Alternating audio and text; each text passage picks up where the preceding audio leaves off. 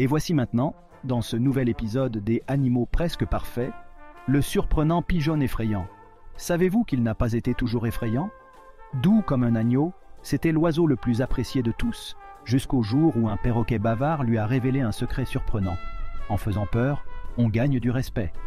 Du coup, notre pigeon, un peu naïf, a décidé d'essayer ce truc.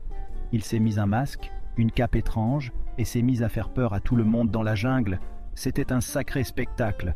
Imaginez un peu, une grenouille qui se met à sauter en tous sens à sa vue, un singe qui grimpe à l'arbre le plus haut, et un lion qui a perdu ses rugissements face à lui. Mais le plus drôle a été quand le crocodile, le plus féroce des animaux, s'est mis à faire des saltos arrière dans l'eau par peur de notre pigeon effrayant. Alors, dans l'épisode d'aujourd'hui, on reprend aussi un conseil. Il faut toujours rester soi-même et ne pas chercher à être effrayant pour se faire respecter.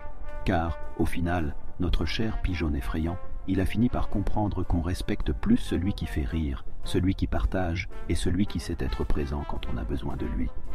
Bref, on respecte tout simplement qui on est, et être soi est déjà parfait. Abonne-toi et reçois les nouveaux animaux.